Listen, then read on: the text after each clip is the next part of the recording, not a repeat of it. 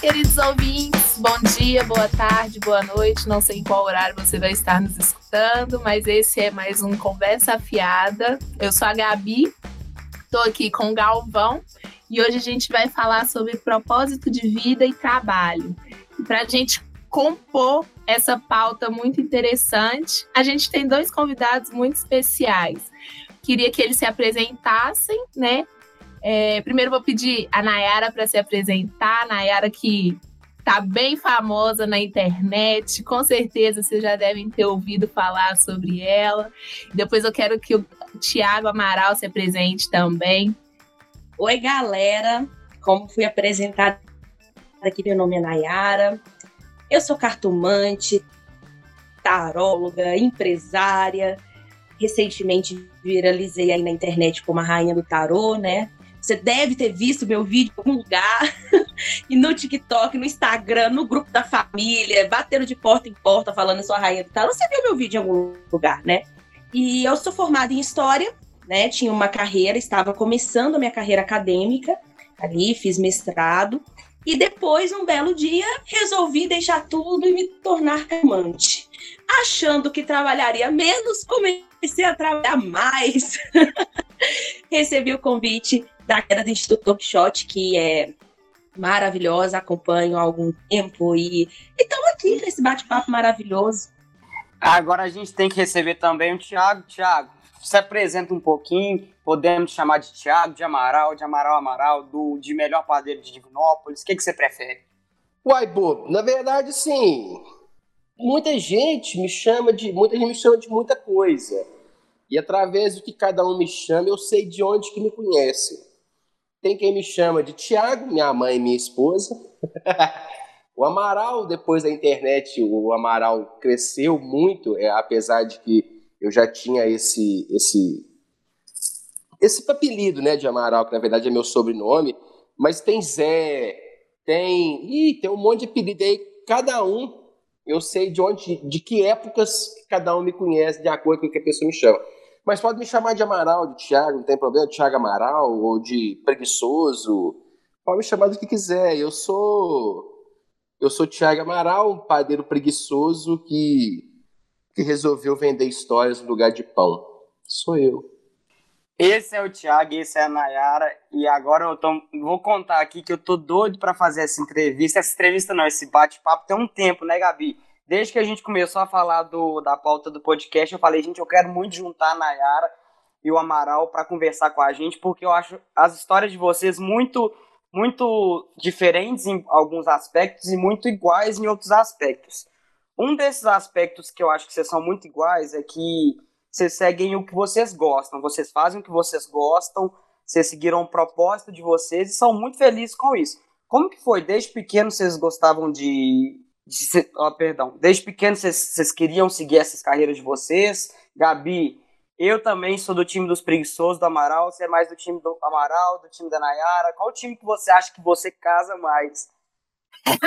eu sou total do time da Nayara, gente. Pelo amor de Deus. Trabalho, trabalho, trabalho, trabalho. Louca, louca. Tô precisando, tipo assim, sumir, sabe? Cinco minutos. Deixar de existir por cinco minutos só para poder dar uma relaxada. Ô, Gabi, e isso, você já falando que comigo, o meu público é majoritariamente feminino, né? 80% da minha audiência é feminina. E a gente vem percebendo isso, que as mulheres estão entrando nesse workaholic, assim, trabalho, trabalho, e os homens já estão mais, ah, vamos comprar uma, uma roça, vamos para o campo, viver da arte que a natureza dá. E era o contrário no passado, né? Sim, total. Eu... assim, total. Eu tô assim, ligada no 350, nem é 220, nem nada, gente. Às vezes eu fico assim, meu Deus, aonde que eu vou parar? Não tem tempo. 24 horas não é suficiente para eu poder fazer tudo que eu tenho que fazer. Às vezes eu faço as coisas super no automático, porque não dá. Mas desacelerar é preciso, né? Ainda mais nesses tempos cabulosos. Eu, eu acho que eu tô no time do Amaral, que eu tô desacelerado até demais. Eu já brinquei com o Amaral uma vez que se ele fundasse a a comunidade dos preguiçosos, eu queria ser o, o, a carteirinha número um, porque eu também me considero preguiçoso demais. Mas, Amaral, você fala que você é preguiçoso, só que você trabalha muito, não? Uai, trabalhar muito eu trabalho, mas depende do que, que é que você chama de trabalho. Muita gente O, o, que eu faço, desculpa, o que eu faço eu não, eu não considero trabalho, né? Apesar de ser uma carga horária um pouco puxada. Né? Eu tenho uma carga horária de 12 a 14 horas por dia, mas eu não considero o, o, as coisas que eu faço né, o, aqui na taberna, de fato, assim, trabalho, sabe? Tipo, pô, trabalhei, trabalho, trabalho mesmo. Não. Isso aqui para mim é muito mais uma diversão. Eu achei um jeito disso aqui, de, de fazer isso aqui funcionar de um jeito mais leve, com que, que não me sobrecarrega, não me sobrecarrega tanto porque isso aqui para mim é muito tranquilo de ficar. Né? O Galvão já teve aqui já, o seu irmão vem aqui direto, seu irmão um grande querido meu. E, e já, já perceberam que isso aqui, eu, eu levo isso aqui com muita, muita leveza, muita naturalidade e eu não considero isso aqui trabalho. É uma diversão remunerada, se assim podemos dizer.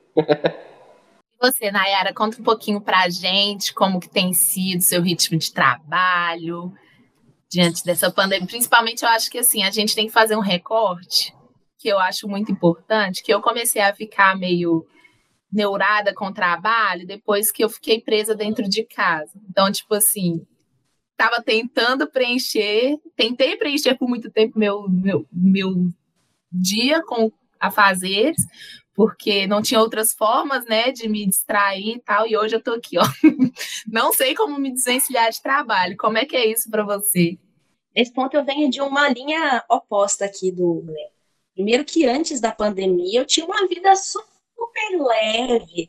Minha última minha única preocupação era viajar, torrava dinheiro tudo em viagem, qualquer a feriadinho que eu tinha tinha era para viajar mesmo, assim. Tanto que se você entrar no meu perfil do Instagram, pandemia, só tem foto minha de viagem, então não entra nada.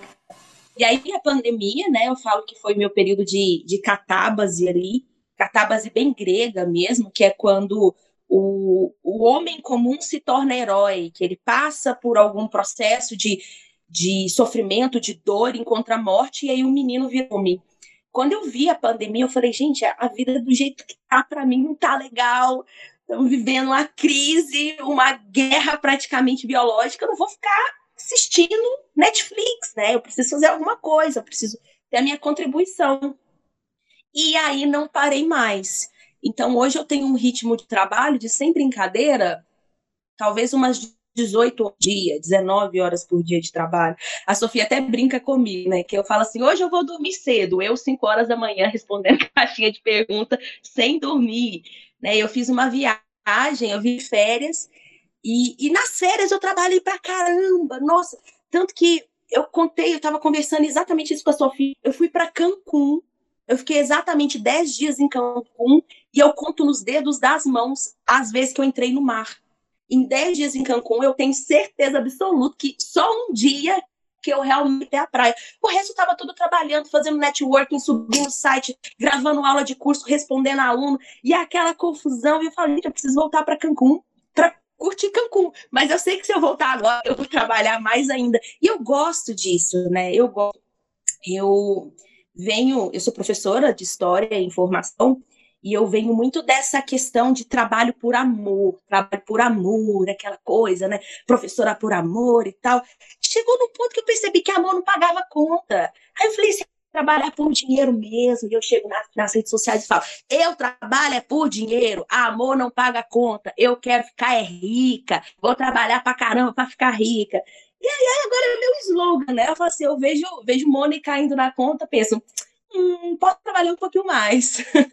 Nayara, e eu acho interessante você falar isso, que você vem do, do, de um contexto de ser professora. Conta um tiquinho pra gente como é que foi essa virada de chave. Quando que Nayara deixou de se, não de se interessar, quando Nayara decidiu é, cair de cabeça no mundo energético, assim, vamos dizer.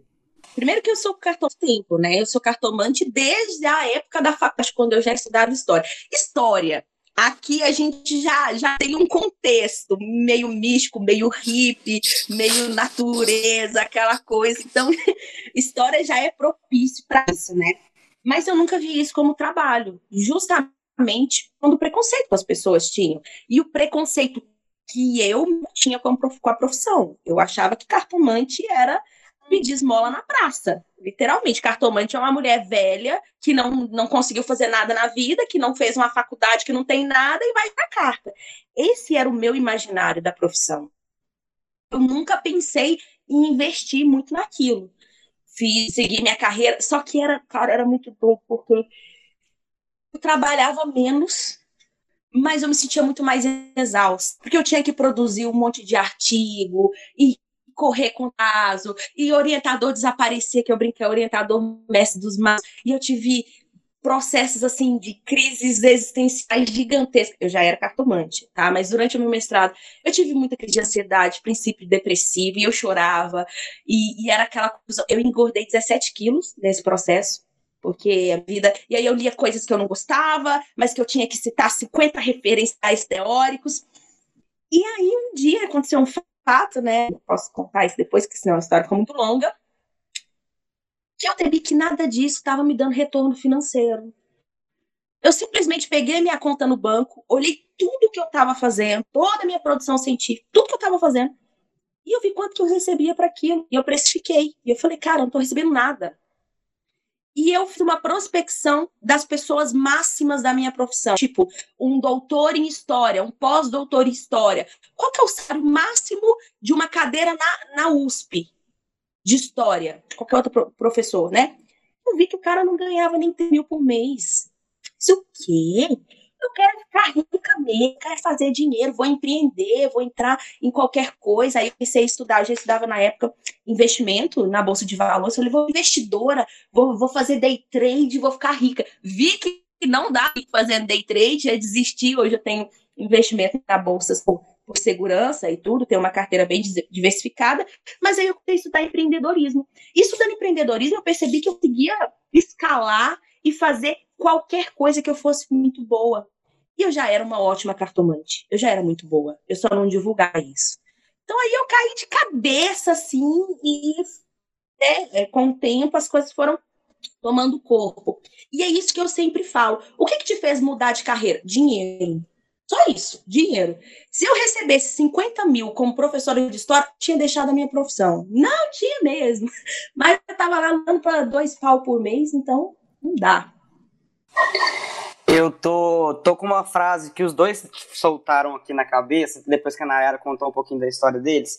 É, o Amaral deixou claro já nesse tempinho que a gente está conversando que o trabalho dele é um trabalho que ele faz por amor mesmo, que ele gosta de estar tá lá, ele gosta de fazer o que ele faz. A Nayara também ama o que ela faz, ela adora, ela é apaixonada nisso, mas ela quer enriquecer. O trabalho é, é principalmente pelo dinheiro. E aí, juntando essas duas coisas, essas duas histórias que são um pouquinho diferentes, eu trago uma coisa que eu assisto muito, porque eu sou um fiel consumidor de conteúdo de Nayara e um fiel consumidor de conteúdo de Amaral Amaral, e eu tenho uma dúvida. Vocês, mesmo com essas diferenças, vocês conseguem separar o Amaral é, profissional do Amaral ser dia a dia? Você consegue separar a Nayara profissional da Nayara do dia a dia? Hoje chegou um ponto que as redes sociais e tudo que vocês fazem faz com que seja tudo junto e misturado. Como é que é isso, Amaral? Uai, então, até é, é, é, eu sou bem o oposto da Nayara, né? Porque eu, eu, já, eu já tive essa fase da Nayara. Eu, vocês estão jovens, vocês estão novos ainda. Esse ano eu faço 36 agora, em maio eu faço 36. E eu já tive esse ímpeto de ficar rico, de querer ficar rico e de fazer as coisas por dinheiro e tudo era dinheiro. E, e foi aonde que começou obviamente respeitando a história de cada um, mas aonde começou a dar problema para mim foi justamente nisso, porque eu queria dinheiro, eu queria ser rico, eu queria ficar rico, eu queria ter as coisas, eu queria ter carros importados, eu queria ter casas grandes, eu queria ter tudo. Eu, o, o sonho da minha vida era ser rico e eu fazia tudo para tentar ser rico. E dentro da, da, da, da legalidade, né, eu, eu tentei de tudo. Eu fui empresário, eu tive confecções, eu tive três lojas de, de confecção, a fábrica e tudo. Só que eu me vi adoecer. Eu, em 2014, eu cheguei num ponto que eu estava com o início de uma depressão e totalmente, me desculpe aqui se eu posso falar bobagem, eu estava totalmente fudido. Fudido, fudido, fudido com depressão, envolvido com drogas, e a minha vida não andava e nada. Eu queria só dormir, ficar em casa o dia todo, mas eu saía todos os dias de noite, eu saía de casa. E porque se eu não saísse de noite, eu também não saía nunca mais. E eu descobri que era por conta disso, dessa questão de querer o, o dinheiro e colocava o dinheiro acima de tudo, na frente de todos os meus relacionamentos, de todas as relações que eu tinha. E até que a única salvação que eu tive, que já já está no fundo do poço, eu larguei tudo, resolvi largar tudo, tudo. Com, com 29 anos, né, 2014 eu estava com 29. Eu larguei tudo e fui fazer quitanda. Né? E, e diante disso eu já tinha perdido tudo, tinha perdido até meu orgulho. Então, até mesmo para eu poder começar a vender as quitandas, foi de porta em porta. Eu saía na rua de porta em porta, oferecendo às pessoas a, as quitandas que eu fazia. E que foi muito ressignificante para mim, foi muito. que foi que de fato salvou minha vida, porque eu, eu encontrei um novo sentido e eu entendi que eu não precisava daquilo que eu buscava. Na verdade, aquilo que eu buscava né, o dinheiro que eu buscava só me, só me trouxe adoecimentos. Então, e eu simplesmente, de, de 2014, 2015 para cá, eu entendi que não era isso que eu queria. Porque eu queria outras coisas. Eu queria, ser, eu queria ter uma família, eu queria ser feliz, eu queria viver bem comigo, principalmente comigo mesmo, e de ter relacionamentos. Eu queria me relacionar, de fato. E não que esses relacionamentos fossem é, regidos pelo dinheiro, porque era isso que era a minha vida. Era dinheiro, dinheiro, dinheiro, dinheiro, tudo que eu ia fazer. Eu só conversava com as pessoas se de alguma forma aquilo fosse me, me trazer algum ganho financeiro, de preferência. E aí eu simplesmente me vi sem nada, né? Porque eu tive que eu perdi tudo. O que é está passando eu perdi tudo.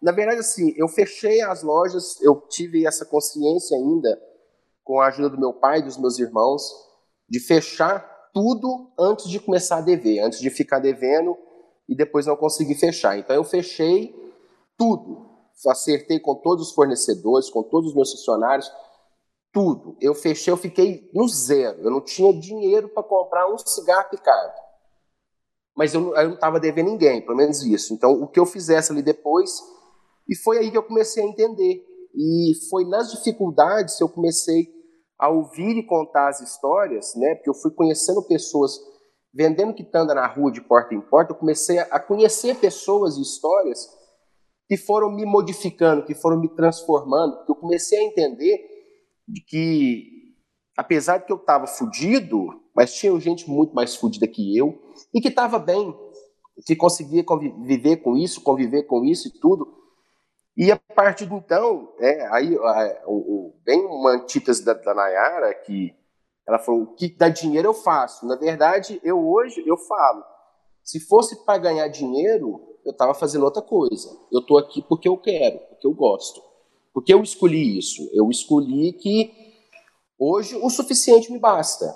Né? Então, assim, nós estamos no meio de uma pandemia, eu fiquei 110 dias com a minha com a taberna fechada, fiquei, né, deu, deu aquela apertada, a minha vida apertou bem, porque desde que eu voltei a trabalhar, o, o, o funcionamento da taberna, o, o, movimento não voltou ao normal, ainda está bem abaixo do, do, do esperado e tudo, e agora vem essa segunda leva né? Onde eu já estou de novo fechado, já tem uma semana que eu estou fechado de novo, vou ficar mais uma semana fechado, não sei o que que isso vai, o que que vai a, a, a, acarretar no, no, funcionamento da taberna, porque quanto mais tempo fechado eu fico, pior para mim é, porque as pessoas perdem o costume e tudo, mas eu não tenho outra opção. E assim, eu quando eu comecei aqui com a taberna, em agosto de 2016, as pessoas me perguntavam: Ei, Tiago, você está gostando? Está dando certo? Eu falei assim: ó, mais do que dando certo, eu estou gostando. E eu acho que é isso que me importa, porque foi o que eu escolhi. Eu escolhi a taberna para ser onde ela é, né, porque ela é num bairro afastado do centro do movimento, não tem gente passando na porta, não tem fluxo de pessoas passando na porta, mas eu escolhi aqui justamente por, por ser embaixo da minha casa. Eu já estava casado com minha esposa, a gente tinha vontade de ter filhos e eu queria participar é, ativamente da criação dos meus filhos. Eu queria estar perto e acompanhar meus filhos de perto e ver eles crescendo e ver é tanto que eu tenho. Eu estou com dois filhos hoje e eu vi meus dois filhos falarem a primeira vez, eu vi os dois filhos darem os primeiros passos, eu acompanhei de perto. E se eu fosse mesmo para ganhar dinheiro, que foi aonde surgiu a, a, a, frase que me, que me deu uma prospecção até nacional também, que foi mais do que potencial tem preguiça, porque as pessoas falavam para mim, Tiago, você tem um potencial incrível, cara, você podia estar tá ganhando muito dinheiro, você podia estar tá rico, você podia estar tá milionário, você podia estar abrindo filial, você podia estar expandindo, crescendo e tal. Eu falei assim, gente, mais que potencial tem preguiça. Porque eu, eu, eu coloquei muito, eu pesei muito porque é o seguinte, o, o que eu faço hoje, que é padaria, né, a panificação, eu sou padeiro, eu saio de, eu acordo às quatro da manhã e eu desço para a taberna 15 para 5, 5 da manhã. Meus filhos estão dormindo. E eu subo, só que aqui eu tô aqui o dia inteiro, vejo meus filhos o dia inteiro. Se eu fosse para um lugar para eu ganhar dinheiro, eu teria que ir para um lugar mais central, onde tem gente passando na porta, e o movimento, aquele negócio todo mais, mais acessível, né? As pessoas têm um acesso maior. E eu ficaria, eu sairia de casa então antes das 5, às vezes até mais cedo, porque eu estaria em outro lugar, e chegaria em casa depois de 9 da noite, 10 da noite. Então, ou seja, eu não, eu já saí, quando eu saí de casa, meus filhos estariam dormindo, e quando eu voltasse, meus filhos também estariam dormindo. Eu não ia ver meus filhos. E aí eu falei sim, não, não é isso que eu quero. Eu quero, eu quero outra coisa. Eu não quero, eu não quero mais o dinheiro. O dinheiro eu já deixei. Eu me convenci, diferentemente da Nayara, eu me convenci que nessa encarnação eu não vou ser rico. E hoje eu vivo muito bem com isso e tenho uma vida muito boa, tenho, tenho um conforto muito bom. Não tenho luxo, não tenho ostentações, mas eu tenho um conforto muito bom. Eu tenho, uma, eu tenho um lugar para ir, uma rocinha para passar final de semana. Inclusive, essa semana, eu fiquei a semana toda na, na roça. Nós somos segunda-feira e voltamos ontem, sexta. Porque no final de semana, mais pessoas vão para lá. E na segunda-feira, a gente está voltando de novo pra, pra lá para a roça, para ficar mais uma semana na roça. Só eu, minha esposa e meus dois meninos, que foi muito bom. A gente estava lá. É, e a preocupação com o dinheiro, ela existe porque a gente precisa de dinheiro, principalmente com dois filhos pequenos, a, as minhas despesas são muito altas. Mas eu posso garantir que hoje, hoje, eu ganho muito mais, muito mais, mas assim, do que quando eu era empresário e tinha três, três lojas e fábrica e um monte de funcionário. Hoje eu ganho e vivo muito melhor do que quando eu era empresário, do que quando eu era workaholic, como dizem as pessoas por aí. Mas, o Amaral, ouvindo aqui sua história, acabou até, até uma, uma caixa aqui em mim, porque a gente é tão diferente quanto você imagina. Muito pelo contrário, nossa história é exatamente a mesma. A nossa mudança ela vem da pressão de uma doença. A gente vivia por algo. É interessante isso, né? Porque o espelho, tem uma frase que é: o espelho que reflete a beleza é o mesmo que corta os pulsos. E eu também saí da academia porque eu estava doente. Esse é ponto, né? Eu estava doente e eu não via retorno nenhum para aquilo. É claro que a gente vem de, de, lugares diferentes e a gente vem de posições sociais também diferentes, né? Isso é, isso é importante falar. E por que, que tem tanta ascensão de mulheres empresárias hoje? Porque isso nunca foi permitido para nós. Isso nunca foi permitido para nós. A gente tem 10 anos, 15 anos, tá, quiçá 20 anos no Brasil de mulheres começando a empreender, mas ainda assim é muito pouco. Esse ambiente nunca nos foi dado. E quando eu estava na casa, eu vivia para preencher currículo Lattes. Eu vivia para preencher é, lacunas de que eu sou boa. Olha para mim o tanto que eu sou boa, olha o tanto que eu já produzi, olha as revistas que eu escrevi em outro país, olha o que fiz aqui no Brasil, olha isso, e tudo que eu falava, é, eu pesquisava feminismo, né? é, sou mestre em gênero, em relações de gênero.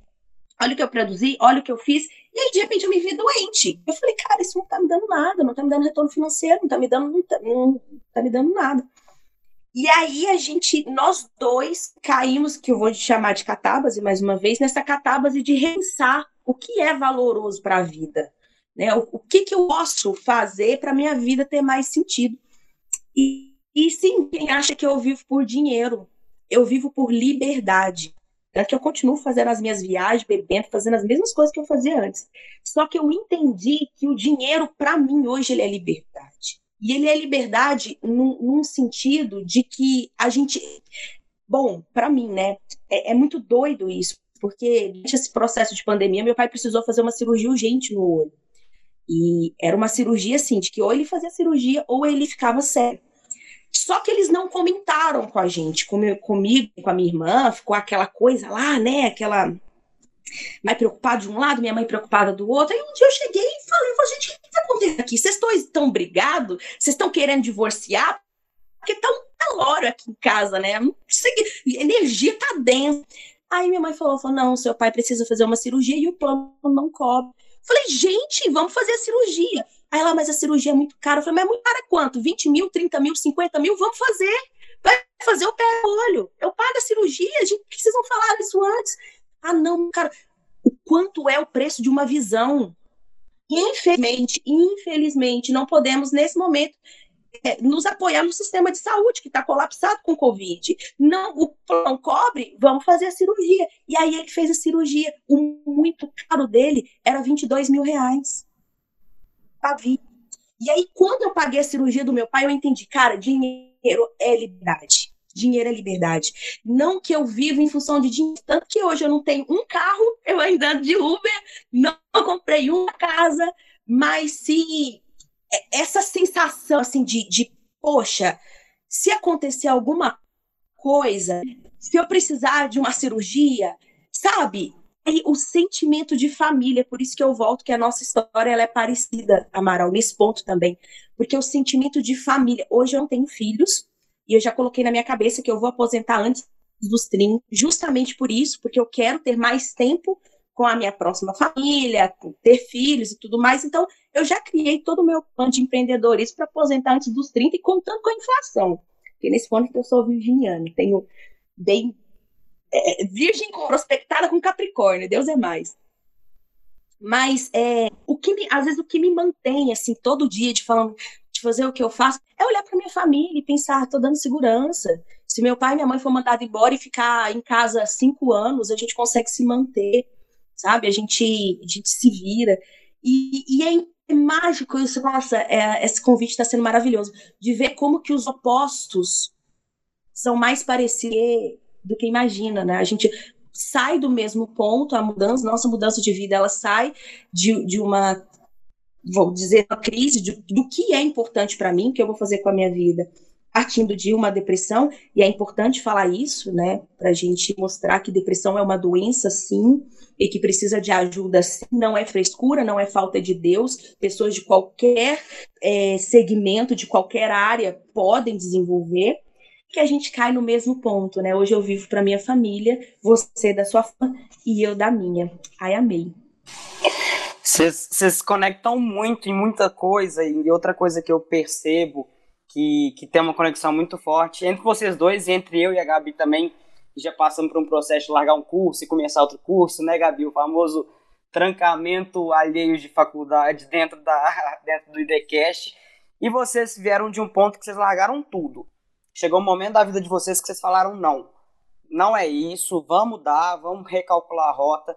E para isso vocês precisaram de muita coragem. Eu tenho certeza absoluta que sem coragem vocês não conseguiriam fazer o que vocês fizeram.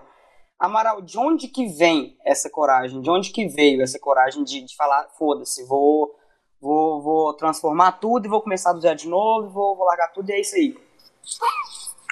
Uai, eu precisava sobreviver, né? Que depois que eu, eu fechei as lojas e, e fiquei, de fato, sem dinheiro, a única coisa que eu consegui salvar era o carro velho que eu tinha na época. A única coisa que eu, que eu, que eu ainda tinha era, foi, foi esse carro, que não valia muita coisa, mas eu consegui salvar. E foi com ele que eu, que, que eu comecei. E engraçado que eu acho que eu nunca contei isso para ninguém. Que até 2014 eu, eu nunca tinha feito quitandas na minha vida. Eu cozinhava. Eu cozinhava e eu, eu tinha vontade de trabalhar com comida, né? Mas de ter, eu, eu queria ser o chefe, eu queria ser um chefe de cozinha, né? Porque na época, principalmente lá em 2014, tava o, o Masterchef tava bombando, tudo tava assim, a, a, a profissão chefe de cozinha, tal, tava nos holofotes, e que é toda, toda aquela romantização e tudo aquele negócio.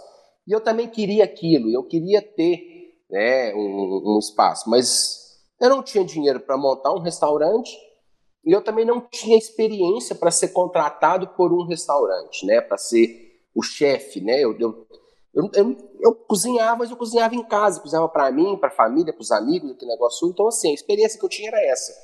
Apesar de que sabia fazer muita coisa, eu estudava muito é, a questão de, de gastronomia, culinária e tudo. Mas eu não tinha experiência nenhuma. Nunca tinha estado, de fato, dentro de uma cozinha. Então eu comecei com. Minha mãe já era quitandeira, minha mãe sempre foi quitandeira. E e a minha mãe já fazia quitandas, é, fazia almoço, jantares, por encomenda. Mas a minha mãe fazia porque ela gostava.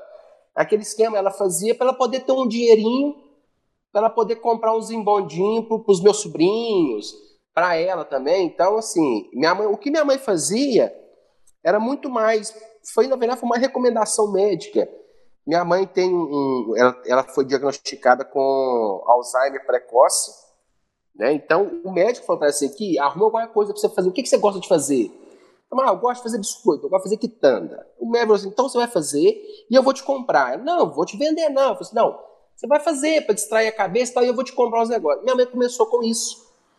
Fazendo para os médicos, para secretária de médico, porque minha mãe na época tinha, minha avó era camada, e minha mãe vivia em médicos com minha avó e tudo. Então, Aí minha mãe usava os biscoitinhos, as quitandas dela, assim, aqui, eu vou fazer uns negocinhos aqui para mandar para fulano para ela poder pegar a receita, liberar uma receita lá para mim, porque eu tô precisando, para não ter que consulta.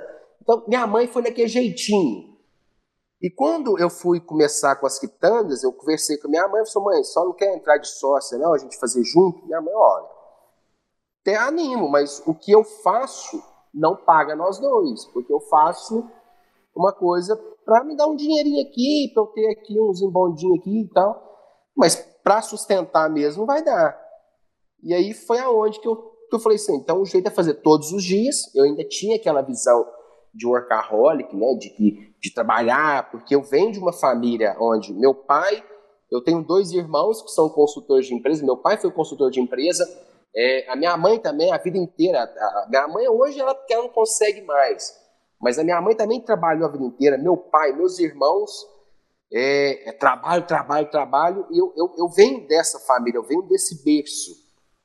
E, então eu falei assim, mãe, eu tenho que fazer todo dia para poder e tal, e eu vou para a rua vender.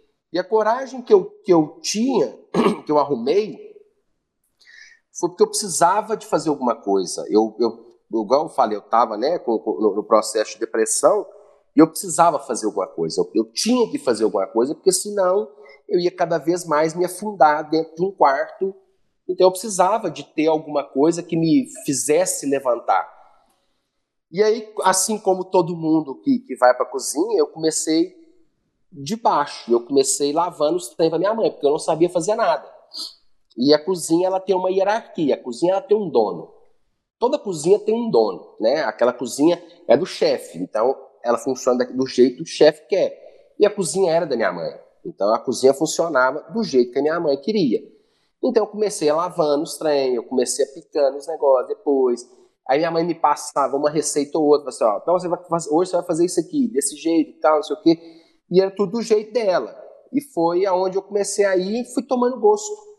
Eu nunca tinha feito um biscoito, eu nunca tinha feito um bolo. Pão de queijo, pão de que... o primeiro pão de queijo que eu fiz na minha vida, a tabela já tinha mais de um mês de inaugurado. Eu nunca tinha feito um pão de queijo na minha vida. Eu, eu abri a taberna em agosto de 2016, e desde 2014 que eu estava fazendo as quitandas, eu nunca tinha feito pão de queijo. Porque como eu vendia na rua, o pão de queijo era um, um negócio mais complicado. Porque se eu fizesse ele de manhã, eu saía para vender de tarde, ele ia estar tá velho, né? Ele ia estar tá ressecado. Se eu fiz, deixasse para assar na hora de sair e embalasse ele quente, ele ficava murcho. Então, de, a logística do pão de queijo não dava certo para eu vender na rua. Então, quando eu abri a taberna, eu fazia as coisas que eu já fazia na rua. E as pessoas começaram a pedir, tia, pô, pão de queijo, não tem um pão de queijo, não tem um pão de queijo, pá, o quê? Eu sou mãe, me ensina a fazer o pão de queijo, escreve para mim a receita do pão de queijo, senhora. Minha mãe escreveu a receita do pão de queijo e eu comecei a fazer ali o primeiro pão de queijo que eu fiz. Já tinha um, ah, um mais de mês que a taberna estava aberta e aí hoje em dia o pão de queijo é o meu carro-chefe aqui da taberna. É o trem que eu virei, hoje eu virei um especialista em pão de queijo, de estudar e tudo. E o mais engraçado é que minha mãe, com a receita da minha mãe, eu aprendi a fazer pão de queijo. A minha mãe não consegue fazer um pão de queijo igual o meu. A minha mãe, ela fica puta na vida. E ela assim, por que, que seu pão de queijo fica desse jeito e o meu não fica? Eu falei assim, mãe, não sei. A receita que eu uso, mãe, é a da senhora ainda, até hoje. Foi a receita que a senhora me deu. Só que a minha mãe, naquela época, ela me deu uma receita assim: quatro copos de polvilho. Beleza, quatro copos de polvilho. Nos primeiros dias, os quatro copos de polvilho dava, era ok. Só que o movimento começou a aumentar, os quatro copos de polvilho não rendia. Então eu tive que pegar, pesar quatro copos de polvilho, quanto que dava isso para poder fazer, é, converter né, em peso. E hoje eu tenho uma receita que é a da minha mãe, mas ela é convertida já para hoje eu faço 2 quilos de polvilho, entendeu? Cada receita, a receita minha eu faço 2 quilos, porque é o que eu consigo também na mão. Eu já tentei fazer com 3 quilos, pesa demais a mão e aí o, do, braço dói muito e eu falei assim, não vou ficar forçando o braço para depois ter algum problema. A coragem eu tive que arrumar ela, o Galvão, na assim, na cara dura. Foi de fato ou eu tinha essa coragem, ou eu estava na cama até hoje. Eu estava até hoje no processo. Igual a Naira falou, é, a, a, depressão, ela realmente, gente, não é, não é questão de falta de Deus. Nunca foi falta de Deus. É um, é um negócio muito mais sério, é uma doença muito mais séria que as pessoas têm que, têm que começar a, a, a encarar isso de fato como uma doença. Né? Não é uma coisa que, ah, se é porque, ah, não sei o quê falta serviço. Não é, gente. É, é, é, é muito mais profundo do que isso. Então eu achei essa coragem para continuar e tô aí até hoje, pô. De vez em quando ainda tem umas crises de ansiedade, umas coisas assim, mas é pouco, mas é, é, é bem menos do que em relação ao que era antes, né? Hoje é mais foi mais por conta da pandemia também, desde que começou a pandemia aí, de vez em quando vem umas crises de ansiedade, mas é por conta da preocupação mesmo, de dessa preocupação de pegar o, pegar Covid, e aí, como é que vai ser, eu vou morrer, eu vou ficar internado aqui, não sei o quê, e hoje eu tô aqui com Covid e tô bem. Ainda bem, né, Ainda Amaral? Bem. Eu acho engraçado porque a gente estava aqui falando em que ponto que a sua história conecta com a da Nayara. E aí eu tenho um ponto também que conecta a minha, a de vocês, que é. A, o Galvão até brincou que a gente tem um bonde aqui no, no IDQ de trocas de curso, de reinvenção.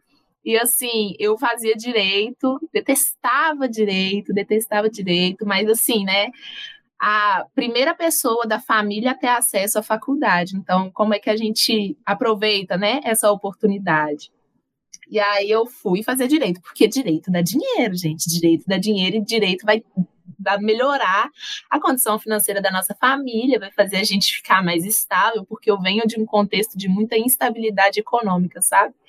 E aí eu lembro que eu fui, fiz até o quinto período de direito, na marra, assim, indo literalmente chorando para a faculdade. Surtos Chegava... leves e tênis. Total, nem tão leves assim. Ia chorando para a faculdade. E aí eu lembro que eu fiz a minha matrícula para o sexto período, a professora entrou na sala de aula na primeira semana e falou assim: ó, vocês estão no sexto período. Se vocês chegaram até aqui é porque vocês amam direito. Gente, aquilo me bateu de uma forma tão, tão pesada que, eu, que tudo que eu não senti era amor pelo direito, sabe?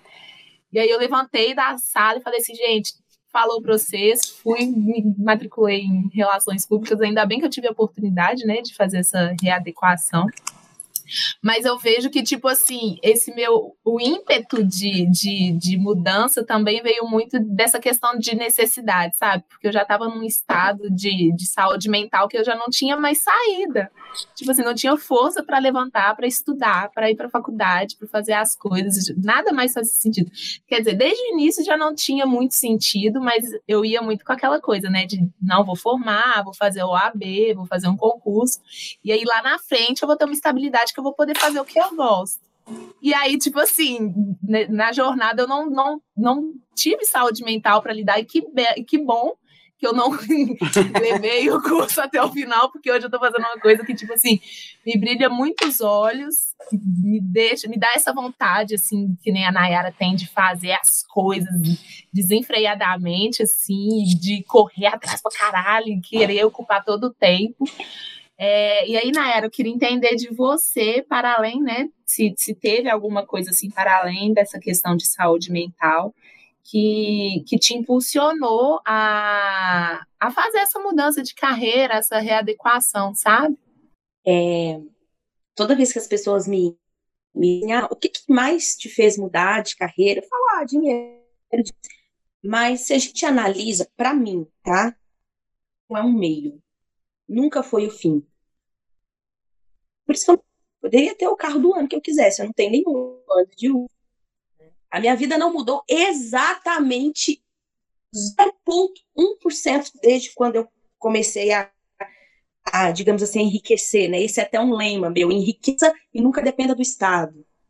É, minha vida mudou 0,1%. Eu continuo indo nos mesmos lugares, usando as roupas, me conectando com as mesmas pessoas, bebendo as mesmas coisas, é, não mudou nada.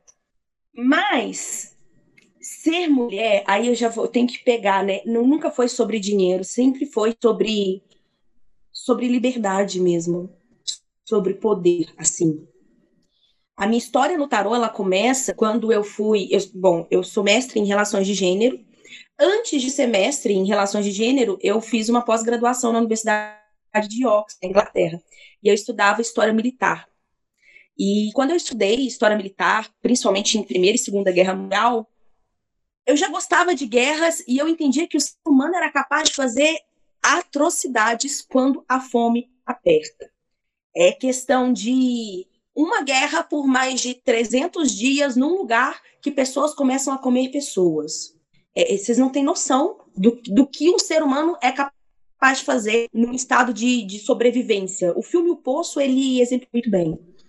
E aquilo já começou a, a, mexer comigo, né? Porque a mulher sempre é um ponto fraco. E em, ação de guerra, nós somos expostos. Nós somos o, o que é pego por batalhões. É a gente que é estuprado por batalhões inteiros, como foi o massacre de Nanquim na China, que a China rendeu ao Japão por causa do estupro em massa de mulheres. Então, estudar guerra, eu falo assim, a minha história no tarot é uma sequência de pequenas observações onde eu olho e falo, eu preciso me defender e eu preciso ter liberdade, coisa que nunca teve para mim. Eu nunca tive, tanto como mulher, tanto como da família que eu venho. E aí eu já volto para o Brasil, vou estudar gênero, vou pesquisar gênero, quero gênero, quero gênero, só vou estudar mulheres, feminismos e posicionamento. E aí eu fui para Santa Catarina para fazer parte, para participar, para ver um evento que se chama Fazendo Gênero, que acontece há anos. Eu fui focada em fazer networking, porque eu queria fazer, eu queria fazer mestrado lá. Era o único lugar no Brasil que tinha mestrado em história, tinha mestrado em história das mulheres, que na época eu queria, mas depois eu, eu vi que eu queria fazer gênero mesmo, não focado na história. E voltando desse desse seminário, detalhe, eu tinha uma bolsa na época, eu recebi uma bolsa na época de 300 reais. E eu sobrevivia faculdade com 300 reais. Então eu não tinha um puto no bolso. Eu não tinha um puto no bolso. Eu era assim, era questão de, sabe, de literalmente de pensar assim, olha, eu vou tomar café uma hora da tarde, porque ali já é o meu café, o meu almoço, depois eu janto e assim faço duas refeições no dia. Na volta desse de, desse seminário, eu sempre fui muito esforçada. Acho que é o sol em Libra aqui, né? Nada me para. E eu fui de carona. Eu fui de carona daqui para Santa Catarina, porque eu não tinha dinheiro. Na volta, eu peguei carona com uma cartomante. Foi a primeira cartomante que eu vi na minha. Nunca tinha visto uma cartomante. E ela tava vindo do Uruguai de carona, e carona assim, de beira de estrada, pegando carona com um caminhoneiro. E aquilo para mim, eu falei, gente, essa mulher é muito louca. Eu, eu me acho caroneira no Brasil, mochileira, já me acho uma mulher. No, no, no sentido que a gente vive muita loucura fazer o que eu faço. Essa mulher vindo Uruguai sem falar espanhol, que louca e tal. E ela era uma mulher muito jovem. Chamou atenção. E eu falei, ah, joga um jogo de tarô pra mim, joga um jogo de tarô pra mim, aquela coisa. E aí, quando a gente chegou na rodoviária de São Paulo, aí eu ia pegar uma outra carona para Belo Horizonte, depois uma de Belo Horizonte para Dinópolis, e ela ia para São José dos Campos. Aí ela jogou o jogo para mim sentada no chão da rodoviária. Isso me marcou muito, porque depois eu comecei a jogar tarô sentada no chão da minha casa. Eu não tinha mesa para jogar tarô. Eu comecei bem de baixo. E nesse jogo, quando ela abriu para mim a primeira vez, ela falou um monte de coisas assim que tava fora de cogitação pra mim, que eu ia entrar em relacionamento, que eu ia me apaixonar muito e que eu ia sofrer muito, que eu ia ter uma grande decepção, que eu ia mudar de cidade. Louca. Acho que essa mulher tá louca. E aí, quando ela abriu a minha vida profissional, saiu uma sequência de torre e temperança, ela falou assim: Você vai mudar de profissão? Eu falei: Não acho que eu vou mudar de profissão. Ela falou assim: Vai, você vai trabalhar com uma coisa que você nunca na sua vida e é voltado à espiritualidade. Eu olhei e falei: Sem chance. Tô focada, vou fazer minha. Ainda falei com ela: Talvez é porque vai mudar aqui de área, né? Que eu estudava, agora eu vou estudar mulheres. Ela falou: Não uma coisa que você nunca trabalhou na sua vida. A torre é devastadora, vai jogar você no chão, você vai mudar a forma que você se veste e aí você vai ter uma outra profissão.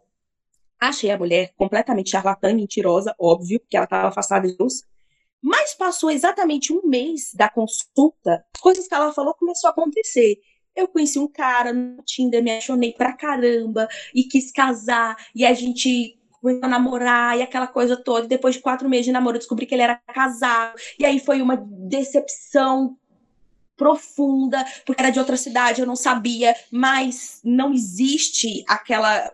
Nada fica encoberto muito tempo, e aí terminar e me sentir na posição de amante sem querer ser amante, foi, foi me jogando no chão, no chão, e tudo que ela foi falando ia acontecendo.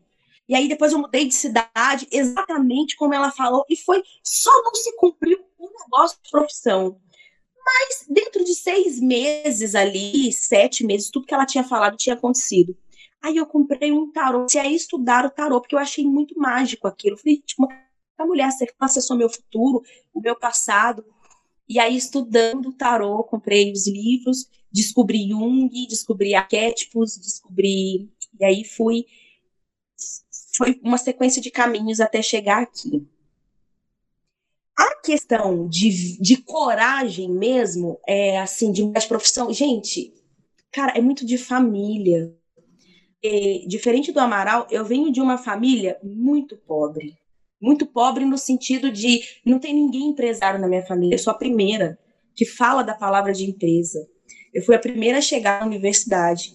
Eu fui a primeira a chegar numa universidade fora do Brasil. A minha mãe não tem um dedo da mão porque ela moeu o dedo quando ela tinha 5 anos de idade, trabalhando na roça moendo mandioca. E eu venho desse de, dessa história de família, sabe? A minha família, a família da minha mãe vem toda da roça. A família do meu pai é imigrante que para Divinópolis tentando se dar bem na vida. Mas a galera era muito era muito pobre. E, e a minha infância é, é, é, doido fazer esses paralelos, né? Às vezes eu me emociono um pouco, porque a minha, a minha infância era muito muito pobre. Eu sou da década de 90, sou de 95. Eu lembro de não ter televisão na minha casa quando eu era criança. Todo mundo da minha, da minha sala, da minha escola tinha televisão. Eu não tinha televisão na minha casa. E numa conversa que eu tive com a minha avó, uma vez, minha avó virou para mim e falou assim: é, casa com homem muito rico, para você ter a sorte que ninguém lhe teve. Se eu tinha uns 10 anos, eu virei para minha avó e falei: vó, eu vou ser o homem rico da minha vida e da nossa família. E, e eu acho que é isso, sabe? Não tem, eu, gente, eu me emociono quando eu sempre quando eu falo isso, porque é uma questão de de trazer sonhos, inclusive. Eu vejo hoje algumas primas minhas falando, eu tenho uma priminha de, de cinco anos que ela fala assim, ah, Nayara entrega cartas, quando eu crescer eu quero entregar carta igual ela. Traz uma questão de sonhos, as minhas viagens. Eu sou a primeira da minha família a sair do Brasil. E aí a minha família começou a se juntar para assistir os meus vídeos de viagem, para assistir as minhas fotos de viagem. Ele se realizou comigo de falar, nossa. E aí a minha avó falou comigo, falou, realmente, você conseguiu trazer é, a, ela não falou a dignidade, mas ela falou assim: você conseguiu trazer para nossa família o que, que ninguém nunca teve, né? E é isso que me motiva. Você teve coragem? Não, não tive coragem. Eu olhei para os meus ancestrais e falei assim: eu vou honrar vocês pra caramba. Eu vou honrar vocês pra caramba. Vocês, vocês moeram. Eu olho para minha mãe e falo: só moeu o dedo. Mas nunca mais você precisar trabalhar na sua vida. Eu vou te aposentar. Pode ficar tranquilíssima. O que você quiser, aniversário da minha mãe, ela queria ir para a praia, do dia para a noite fomos para a praia, ficamos no melhor. E, e, e, é isso, sabe? O dinheiro não é o fim. Ele é o meio para liberdade, para que os meus filhos não tenham que moer o dedo igual a minha moeu, sabe? Ah, é um pouco disso, gente. Eu tô falando demais, vou fechar aqui. Nada, Nayara. Nossa, é, eu fico até meio assim, porque são muitos pontos de interseção e eu me vejo muito dentro dessa, dessa sua narrativa, sabe?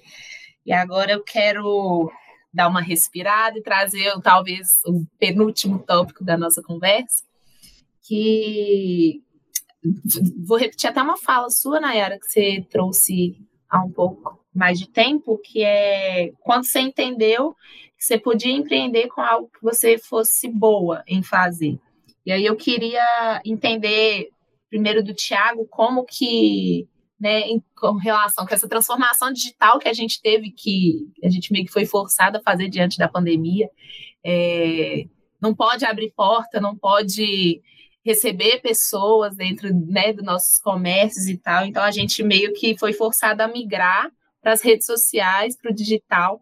E aí, diante disso, eu queria entender como que vocês fazem uso, o uso dessas ferramentas agora, nesse atual contexto, para poder trabalhar, né? Tipo assim, eu sei que, que, tem muita gente que, Nayara, por exemplo, eu estava acompanhando alguns dos, dos, conteúdos que ela posta, é, é algo muito, muito incisivo no sentido de, tipo assim, estou te oferecendo o meu trabalho. O Amaral já usa de uma outra forma para trazer o contexto que ele está inserido. Então, tem muita coisa de, do dia a dia dele, de algumas frases motivacionais que, que, que ele usa um quadrinho lá que eu adoro. Então, eu queria entender, assim, primeiro do Tiago, como é que é esse rolê, qual que é a relação que ele tem atualmente com as redes sociais, se é só para, tipo assim, construir essa imagem do Amaral, enquanto pessoa, vou falar Amaral preguiçoso, que eu, eu assisti a sua palestra no YouTube, eu achei muito engraçado, porque a gente não coloca esse adjetivo como algo que não, algo que a gente se denomina, né? Porque, tipo assim, para mim é muito difícil denominar as pessoas como preguiçosas. Então, tipo assim, eu queria entender de você como que você faz uso dessas das redes sociais atualmente para poder é, trabalhar, se é que você usa isso, elas como uma forma de ferramenta para trabalho? Bom, não, na verdade, é, a, a internet, ela é, é sim ferramenta de trabalho. É, porque desde que, quando eu abri a taberna, desde a, já quando eu vendia na rua, eu já usava a, as redes sociais para poder de alguma forma, vender isso também, né? Eu postava avisando, ó, oh, gente, tem isso, hoje vou ter isso, quem quiser me manda uma mensagem que eu levo, eu entrego, aquela coisa toda. Mas, é, quando a Taberna fez um ano, em agosto de 2017, eu inventei uma brincadeira, um, um personagem que era a blogueira profissional. Aí o que, que acontece? Então, eu precisava de trazer gente para a taberna. E eu já usava as minhas redes sociais para isso, e as pessoas viam, mas eu precisava que fosse mais. Eu precisava que viesse mais gente, eu precisava que fosse que viesse mais clientes mesmo para a taberna, eu precisava que isso aqui desse certo, funcionasse, porque meu filho já tinha nascido e eu precisava, e já não era mais uma questão de, de de fazer, de, de, eu não tinha mais opção de dar certo ou não dar certo. Tinha que dar certo, porque eu, eu também fiz, eu fiz psicologia, concluí o curso de psicologia, mas eu não peguei meu diploma. Depois eu fui fazer design de moda, eu larguei. Depois eu fui fazer gestão comercial, larguei. Eu comecei gastronomia, larguei. E o final da vida é que eu não tenho um diploma, né? Então, assim, eu não tenho muita coisa, muita opção. E eu inventei uma personagem que era blogueira profissional, Thiago Amaral, blogueira profissional, para poder, de alguma forma, porque em 2017 estava começando, estava estourando as blogueiras com os recebidos, aqueles negócios todos e tal, que não sei o quê. Só que eu não tinha dinheiro para pagar uma, eu não tinha, eu não tinha condições de, de mandar as coisas e ficar fornecendo, é, financiando isso de alguma forma. E de uma forma muito feliz, de uma brincadeira muito feliz, eu inventei a blogueira profissional para, de fato, divulgar a, a, a para ser. Eu era a minha blogueira, eu era a minha blogueira, eu fazia os meus recebidos, né? Então eu comecei com isso e meu Instagram começou a crescer, começou a crescer, começou a crescer. Em dois meses, né? Foi, não, na verdade, foi agosto em novembro eu estava com 9 mil seguidores, né? Foi dois meses e meio. Aí teve a história da Sandy também, que estava vindo fazer um show em Divinópolis, que eu é, lancei uma campanha Sandy come o brioche e tal, que não sei o que, que repercutiu a ponto da Sandy interagir. A Sandy respondeu, a Sandy entrou na brincadeira, foi. E eu conheci a Sandy, fui pro camarim da Sandy, levei meu brioche pra ela. Meu Deus, eu tô com muita inveja. Muita, muita, muita inveja mesmo. Entendeu? E aí. Amaral, você venceu na vida. Venci. Venci porque eu conheci a Sandy. Eu conheci a Sandy e foi de uma brincadeira. Eu, e, e, e, o mais engraçado que foi o seguinte: eu não era fã da Sandy, né? Eu, eu, eu, eu era fã da Sandy Júnior. Eu era fã da Sandy Júnior. Nem sabia que a Sandy tinha carreira pós-Sandy Júnior. Né? Não, não acompanhava e tudo. E até hoje eu tenho muita amizade com o produtor do show, que, que me colocou em contato com ela, na verdade. Bom saber, bom saber. Tenho, não. O cara é gente boa pra cara, conversa que é direto, direto. E aí ele virou assim: no dia do show, no dia do show, ele virou para mim e falou assim: Maral, você é muito foda, cara, porque é o seguinte, você conseguiu juntar todos os fãs os fã clubes da Sandy.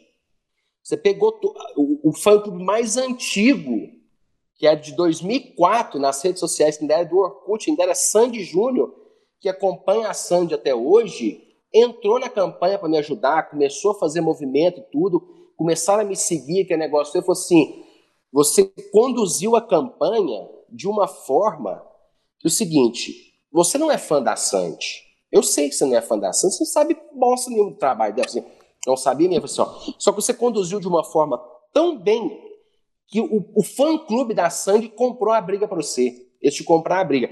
Só que se sonharem que você tava zoando, que tudo isso que você fez foi uma grande zoeira, cara, sua vida tava um inferno. Porque eles iam pra porta da sua casa tacar ovo, eles iam fazer sua vida. Ia, Daquela não existia o cancelamento ainda, mas eu ia ser cancelado lá em 2017, se eles desconfiassem que era uma zoeira. E era uma zoeira o tempo todo. E, só que depois que deu certo, eu falei assim: não, agora então já que deu certo, agora tem que levar esse até o final, porque agora eu preciso conhecer a ação, preciso que a Sandy comer meu brioche. E ela comeu. Foi. E só que ela não mostrou, não falou nada e tal, não sei o que, apesar de que o, o produtor dela depois o produtor pessoal dela, o Pietro, ele me mandou mensagem em nome dela, agradecendo, falou que ela gostou bastante tal, aquele negócio todo, não sei o quê. Então, assim, ficou uma porta muito aberta com isso. E aí meu Instagram bombou, e aí um monte de gente começou, tal, tá brioche, leitinho, e aí todas as padarias daqui de Divinópolis começaram a fazer o brioche de leitinho também, né, que virou um negócio assim, pô, o brioche, o cara foi o brioche ação, não sei o que, que porra é, blá, blá, blá e era um negócio que era, é, era, era, difícil o acesso, não tinha como. Eu não fazia muito, né? Até hoje eu não faço muito, mas é porque a minha produção realmente é limitada. Não é, não é a, a, escassez, né? Eu não estou promovendo a escassez. Eu, eu faço que realmente o meu limite, o que eu dou conta de fazer. Né? Às vezes eu faço até mais do que eu dou conta, mas nunca foi pensando em fazer e gerar escassez. E aí começou meu Instagram, começou a bombar, as pessoas começou a chegar aquele negócio todo, o movimento da tabela começou a melhorar, aquele negócio todo.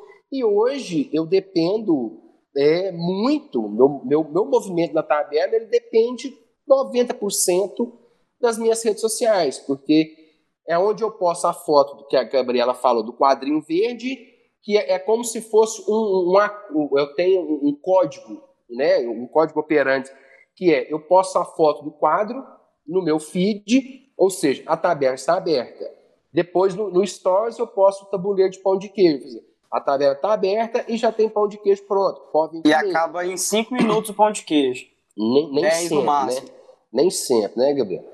Mas é o que acontece. Então, é isso. Então, hoje, eu dependo de ficar nas redes sociais, porque as pessoas precisam me ver para elas lembrarem que eu estou aqui, que a tabela está funcionando, que a tabela está aberta, para poder vir. Né? Teve uma, um período em 2018, novembro de 2018, eu cansei de, de, tal dessa exposição, de tudo, da blogueira, que negócio. Eu falei assim, ó, galera, cansei, deixei de ser blogueira. E fiquei mês de novembro inteiro. Quando chegou dia 1 de dezembro de 2018, minha esposa, que é, que é quem de fato é a dona disso aqui tudo, que é ela que toma conta do financeiro, ela que faz tudo, eu só fico aqui fazendo graça para os outros. Ela falou assim, Tiago, o que, que aconteceu que não tem... Foi, caiu demais a O que, que aconteceu? Eu falei assim, o que aconteceu foi que eu sumi. Eu não, não tenho mais, não, não, larguei meu Instagram. E, e, eu larguei o Instagram muito motivado por ela, porque era o tempo todo no Instagram, ali respondendo direct e tal, e postando e tudo, aquele negócio todo. E aí ela falou assim, Thiago, não aguento mais, cara. Você só fica no telefone, só no telefone, só no telefone. Então eu resolvi largar. E aí, de repente, as vendas despencaram eu falei assim, mas é porque eu parei de usar o Instagram. as pessoas vêm na tabela por conta do meu Instagram, né? Aí eu falei assim, então eu tenho que voltar. E aí eu voltei, mas eu já voltei, já sem a blogueira, mas eu voltei. É, o Amaral, aí já tava o Amaral preguiçoso, que é negócio todo, começou, já estava começando, é tanto que de, é, foi dia 30 de, 31 de dezembro de 2018, que eu escrevi um texto, que eu postei um texto onde tem a frase, mais que potencial tem preguiça. Já veio daí e tudo, e aí comecei a mostrar de fato mais o meu cotidiano. Hoje o meu Instagram, as minhas redes sociais, ela é de fato eu, que sou eu mesmo. É a, a, o meu, a minha rotina aqui na taberna, eu com os meus filhos, com a, com a, com a Pretas, minha esposa. Então, assim, não é mais um personagem, né? O meu Instagram hoje já não é mais um personagem apesar que muita gente ainda acha, por causa do meu sotaque, do meu jeito de falar, das coisas que eu falo. E aí, junto com isso, ano passado, eu comecei com o meu canal no YouTube, eu é, comecei a produzir também vídeos para o YouTube e tudo, então eu fui cercando, mas o tempo todo as minhas redes sociais, ela é para promover a taberna, porque o mais engraçado, a Gabriela estava falando, como é que faz essa pandemia, porque as pessoas não podem mais ver. Esse é o meu grande problema, Gabriela, porque é o seguinte, eu aqui na tabela, eu não vendo pão, né? Eu não vendo, não é o pão de queijo, eu não vendo, não é o brioche, eu não vendo, não é o rocambole, eu vendo é a história. Eu vendo é a experiência de estar aqui, de vir, de lavar o copo, de sentar, de abrir a geladeira, de ficar aqui, e lá, o, o Gabriel, o, o o Gustavo, irmão do, do, do, Galvão, ele vem aqui na tabela, ele mesmo vai lá no caixa, ele mesmo põe o dinheiro, ele pega, ele recebe, ele, tro, ele dá, pega o troco. Ele, ele, ele o, o, o, Gustavo vem aqui direto, então assim, ele tem essa intimidade.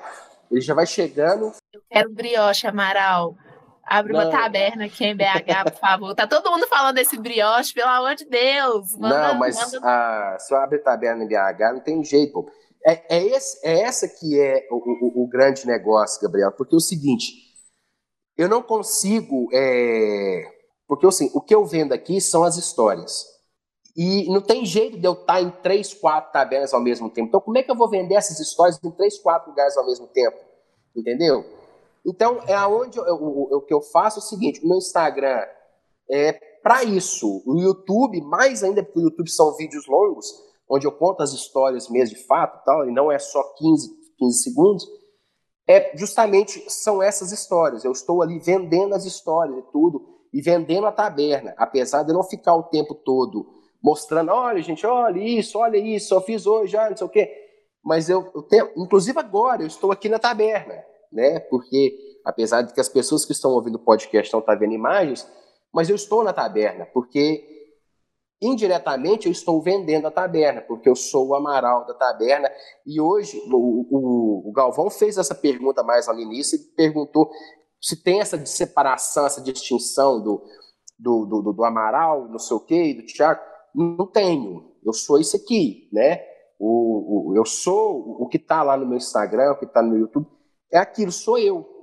Daquele jeito. Inclusive, as pessoas se decepcionam porque elas chegam aqui na taberna, principalmente quem vem pelo canal do YouTube, que vem de fora, né? No meu Instagram, muita gente é daqui de Divinópolis, então já me conhecia, ou já tem um acesso mais fácil. Mas quem vem pelo YouTube e que chega aqui e descobre que de fato é aquilo, ela se decepciona porque ela achava que era um personagem. E tem até uma história muito boa disso, da mulher que chegou, a mulher de Cachoeira Paulista. Ela chegou na taberna, por volta de 15 para o meio-dia, ela não tinha nada para ela comer na hora, né, apesar de estar perto do almoço. Ela chegou, o que, que você tem aí? Eu falei assim, ah, agora não tem nada, agora só depois de duas horas, depois de duas e meia que vai ter alguma coisa aqui. Amor, o que, que você está fazendo aqui? Eu falei, só estou esperando a hora de almoçar, esperando a meio-dia para poder almoçar mas eu não tenho nada aqui agora não. E ela olhou para mim e falou assim, gente, eu sei igualzinho os vivos. Eu assim, mas como assim? O jeito de falar. Eu falei, mas por que, que não seria? Eu assim, porque eu achei que era tudo julgado de marketing. Você, desse jeito de você falar, desse jeito de ser engraçado, seu sotaque, de falar que as coisas acabam, que no tempo, os negócios não sei o quê, que é negócio todo. Eu falei assim, eu, você descobriu que não é, e você ficou decepcionado. Eu falei, fiquei. Porque eu achei que eu ia chegar aqui, ia ter pão de queijo, ia ter brioche, ia ter que não sei o quê, que é monte de coisa, ia ter tudo. Não tem nada. É de verdade mesmo o negócio. Assim, é. Porque não é marketing. É o que de fato acontece. As coisas acabam. O Galvão sabe que as coisas acabam. Que também nada dura para sempre. Então, assim, as pessoas acabam se decepcionando porque elas esperam, né, fantasiam na cabeça delas que, que, aquela, o que aquela pessoa que está ali na, nas redes sociais é um personagem, quando chega aqui e descobre que não é um personagem, elas ficam meio frustradas porque você, pô, eu achei que fosse chegar aqui ia ter que um monte de coisa para comer e tal, que não sei o que, não, não tem nada, realmente não tem nada. Não, e não vai ter tão cedo, porque eu vou almoçar, depois do almoço que eu vou chegar, eu vou passar, então eu vou de duas, duas e meia que vai ter alguma coisa. Cara, mas eu, eu tô aqui de passagem, a gente tava passando. Assim, tipo, nós desviamos um pouco a rota para poder passar aqui, se não tem nada. Não, infelizmente não. Então, é isso, sabe? Então, eu, eu, a taberna, ela depende da, da, das minhas redes sociais, ela depende disso. Então, eu, eu tenho que estar tá presente, eu tenho que me fazer presente na, nas redes sociais se eu quiser que a taberna continue funcionando. E principalmente agora, nessa, nessa questão de, de pandemia, que as pessoas não podem mais é, vir aqui, eu até tentei o delivery né, ano passado, que muito. que foi um fracasso danado, porque não funciona, porque quando você pede um pão de queijo ou um brioche uma coisa, quando o entregador chega, não interessa de onde que é aquele negócio. É um pão de queijo, é um brioche Entendeu? Ele não vai com a história.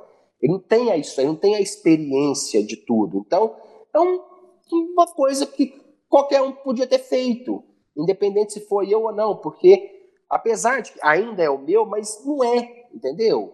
Quando, quando o entregador chega, às vezes balança, sacode, o negócio fica, amassa, sabe? Então, assim, não é, perde muito, porque e o que eu vendo aqui desde o início, o que eu sempre vendi aqui foram as histórias a experiência de vir aqui, de estar aqui e de sentar aqui comigo e conversar e ficar ouvindo história, e abrir geladeira, e abrir a gaveta do caixa, pôr dinheiro lá dentro, lavar copo, esse negócio todo. É isso que eu vendo. Então a pandemia, para mim, é um desastre total, porque não sei como é que eu faço. Nayara, e você? As suas redes sociais a gente sabe que você usa muito para trabalho também, né?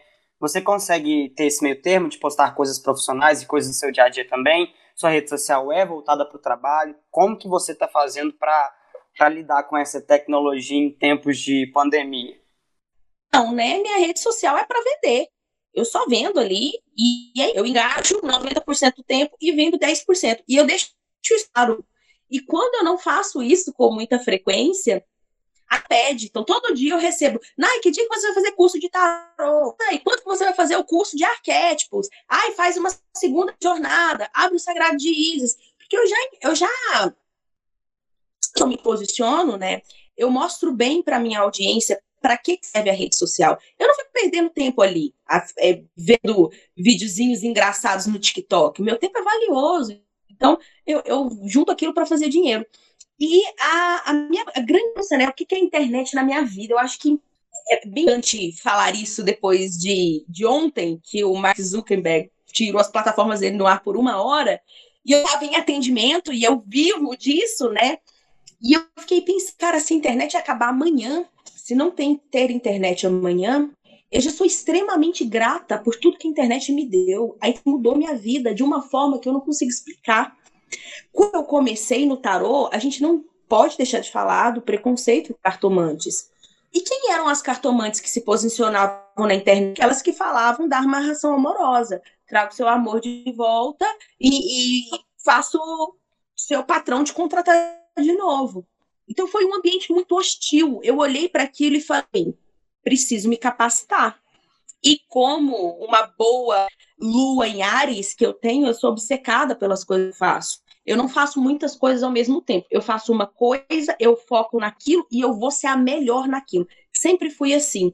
Acho que esse é, esse é o, a receita de sucesso. Fazer uma coisa e ficar obcecada naquilo. Então eu comecei a estudar a internet. Estudando Instagram, estudando anúncio, eu caí no marketing digital. Eu estudei marketing digital, que hoje eu, tenho, eu estou em em alguns grupos de mastermind de marketing digital e eu tenho um curso sobre marketing digital, um curso que te ensina a vender pela internet, escalar seu produto, vender pelo Instagram, vender pelos stories, porque eu percebi que primeiro a, a internet me trazia clientes.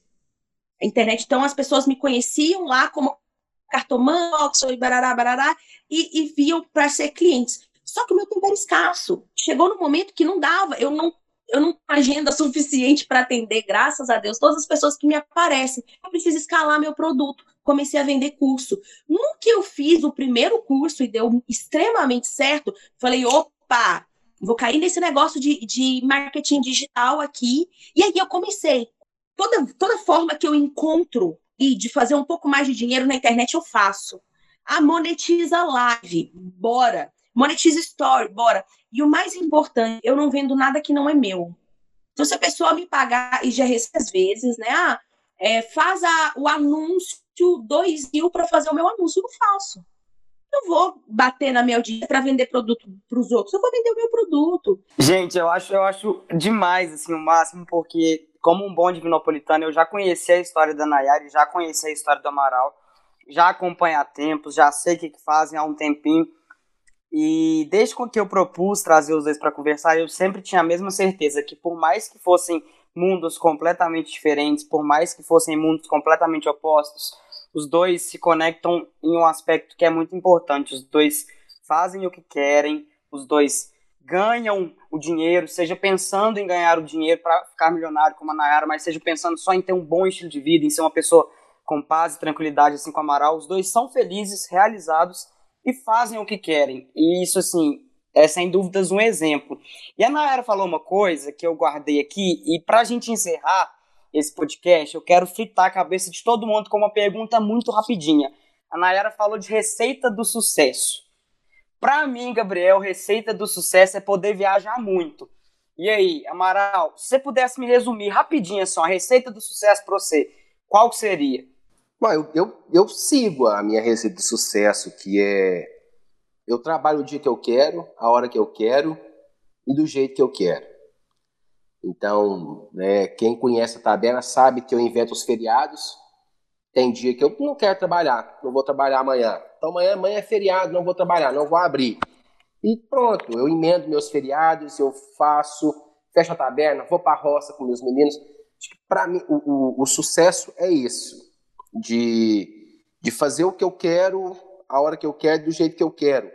Eu faço aqui na taberna as coisas que eu faço e eu faço o que eu quero fazer. Se aquele dia eu quero fazer alguma coisa, eu vou fazer a coisa. Se eu não quiser fazer, não tem ninguém no mundo que vai me fazer fazer aquilo. Tem dia que eu simplesmente abro a taberna para ficar à toa aqui o dia inteiro. Mal, mal passo um café, eu faço uns pãozinhos de queijo e fico o dia inteiro sem fazer nada. Simplesmente por conta de ficar conversando fiado com os outros, das pessoas que vêm aqui e tal, e trocando ideia, mas sem fazer nada. Então, acho que para mim, o, o, o, o sucesso para mim é justamente esse, de eu estar perto dos meus filhos, com a minha família, de estar criando o, é, laços, né, os laços fraternais com os meus filhos, com a minha esposa, eu acho que essa é a minha receita de sucesso, de não ter a obrigação de seguir regras e, e padrões, porque aqui na taberna, né, como eu falei, eu sou filho de consultor e irmão de consultores, e eles não vêm aqui, eles não frequentam aqui, porque quando eles vêm aqui, eles choram. Tudo que eles pregam, o que eles ensinam, né? Igual a Nayara fala aí, de escalonar, isso faca na caveira, não sei o quê. Tudo, eu, eu faço totalmente ao contrário, sabe? Eu pego aquelas regras todas e, igual o gato, cague e jogarei em cima.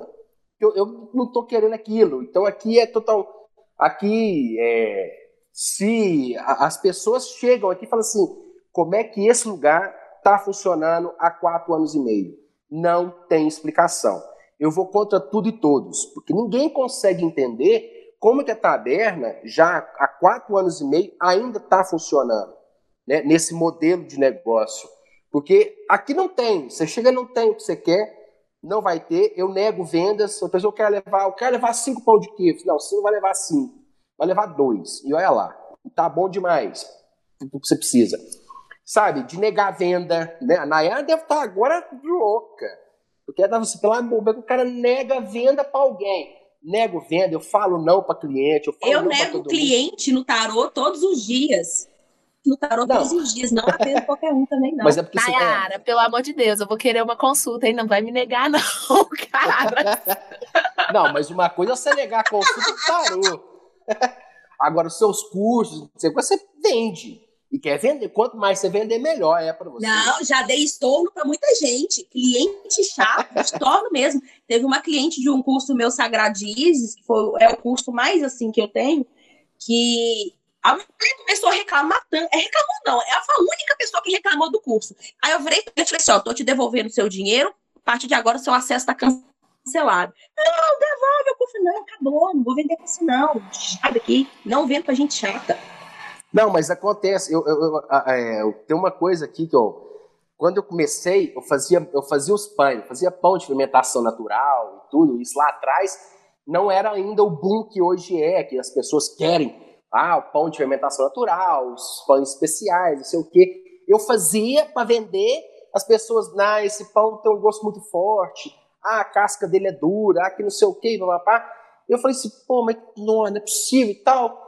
Queria, queria vender pão de todo jeito, ninguém queria comprar meu pão.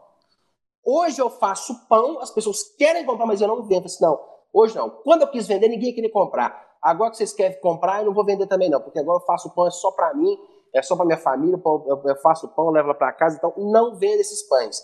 E não quero vender esses pães, por quê? Porque eu não quero. Cansei, enchi o saco daquilo, de tentar fazer. Ah, aí agora que virou moda, todo mundo quer, eu caguei pra moda. Também tô nem aí pra vocês também não. Eu faço pão para mim. Então as pessoas, querem comprar esse pão. Eu esse pão não vendo. Por que não? Porque esse pão é meu. Não, mas eu quero comprar, vou te pagar. não, não interessa. Não interessa o seu dinheiro. Então esse pão é meu e pronto, não vou fazer para vender. E é isso. Então as pessoas ficam bravas comigo, me chamam de sem educação, fala que eu sou grosso, porque por conta disso. De eu não, às vezes, não querer vender. E não vendo e não vai ter ninguém que vai fazer eu vender. E é isso. Nayara, e a sua receita? Qual, qual seria a fórmula de sucesso para você? Sucesso é relativo. A pessoa vai ter um sucesso. Eu vou falar o que é a fórmula do sucesso para mim e o que é sucesso para mim. Porque foi o caminho para você chegar no sucesso. E sucesso é o seu objetivo. Então, a minha fórmula do sucesso para você chegar aonde você quiser é ser muito bom naquilo que você faz. Não precisa ser bom em coisas, mas é ser bom em uma coisa e ser muito bom naquilo. E ser bom mais do que a maioria das pessoas. Se vai jogar tarô, seja o melhor cartomante. Estude muito, seja o melhor. Se vai jogar Free Fire, seja o melhor jogar Free Fire. Dê um pau em todo mundo. Se vai ser contabilista, seja o melhor. Você vai chegar no seu sucesso. Sendo o melhor, você chega lá. E o meu, né? O que, que, eu, o que, que é o meu sucesso? Libriana, eu sempre vou falar do meu mapa astral, viu, gente? Eu me, me, me encontrei meu mapa. E eu sou libriana, então o sucesso é liberdade. E a liberdade para ter as coisas que o dinheiro compra e as coisas também que o dinheiro não compra. Por que não ter os dois, né? Tá em prosperidade. Ah, não. A pessoa que tem dinheiro, ela não vive. Porra, eu vivo bem pra caramba. Muito, muitíssimo bem da por cima, né? Assim, se diga-se de passagem. Minha meditação todos os dias, tenho a minha aulinha de yoga, faço meus alongamentos, leio meu, meu livrinho, aquela, aquela coisa toda. A, quem me acompanha no Instagram sabe que a minha vida é muito organizada nesse ponto. E, e a liberdade, liberdade mesmo, de estourou uma crise gigantesca no Brasil, recessão batendo 2 mil por cento ao ano. Na minha família, vou recomeçar tudo em outro país. Tem dinheiro, investe, essa investir em ação holandesa, pega minha família e vou morar lá. Ah, estourou um, alguma coisa no meu bairro que tá tendo pegando fogo e assassinato conta casa, pega minha família e vai para outro lugar, sabe? Essa liberdade. É por isso que eu não tenho muitos bens, mas eu tenho a sensação de liberdade, de ó, precisou alguma coisa, eu vou dar um jeito aqui. E não, não tem como não falar que numa sociedade capitalista o dinheiro abre portas. Abre portas até onde não existe. O dinheiro abre portas. Então é isso. Para mim, sucesso é ter aquilo que o dinheiro pode comprar e aquilo que o dinheiro não pode comprar ao mesmo tempo. Gente, estamos chegando ao fim dessa conversa. Ai, acabei de ganhar uma mordida da minha cachorra. Deixa eu colocar ela aqui no chão. Ao é... vivo e a cor. Ao vivo, quem sabe faz ao vivo, né? Gabi, mas o que é sucesso mas... pra você? Você não falou. Pra mim, peraí, sucesso primeiro vai ser colocar minha cachorra pra fora do quarto pra ela não ficar latindo. Só um minuto. Momento, Venceu momento. na vida. Aqui, eu adorei a frase que a gente, para quem tá escutando a gente, a, a, nossa chefinha mandou uma frase aqui em off que eu vou ter que ressaltar enquanto a Gabi põe o cachorro para fora do quarto. Ela falou que é sobre o pão que o Thiago amassou. Não é o pão que o Thiago amassou, é o pão que o Thiago amassou. A gente vai mudar essa, essa frase e vai ser o novo slogan do, do Amaral Amaral. Não, na verdade, essa frase já, já é usada já há muitos anos. O pão que o Thiago amassou.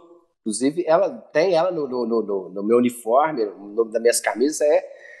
Tinha um quadrinho aqui também, o pão que o Thiago amassou, que foi uma brincadeira que antes de abrir a taberna, que eu já fazia os pães e tudo, que o Chulinha, Márcio Chula, que é amigo meu, publicitário, ele, a gente foi no aniversário, uma festa surpresa do Moicano, e eu levava pães. Eu sempre de presente eu levava os pães para as pessoas. Eu gosto de, de, presentear com, com pães. E eu levei para o aniversário dele, eu levei os pães e tal, e o Chulinha pegou os pães e falou assim: Você já comeu pão que o Thiago amassou? Você já comeu pão que o Thiago amassou? Isso lá em 2014, 2015. E aí eu falei assim: gostei demais, o pão que o Thiago amassou. E tudo, e, e pegou. E, e, engraçado que ano passado, é, teve um, um, cara que começou a fazer os pães e tudo no meio da pandemia, que ele colocou o pão que o viado amassou. E ele estourou com essa frase, o pão que o viado amassou. E tá, um sucesso. Maravilhoso, danado, maravilhoso. um sucesso danado nas redes sociais, o pão que o viado amassou. Eu não consegui esse sucesso com a minha frase do pão que o Thiago amassou, que as pessoas associavam ainda né, o Thiago com o diabo, o pão que o diabo amassou. Então, mas eu ainda eu, eu uso essa frase muito aqui.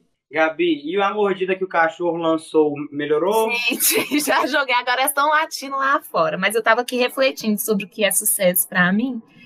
E eu acho que é. Eu vou mais pela linha de ter conforto, sabe? De, de tipo assim.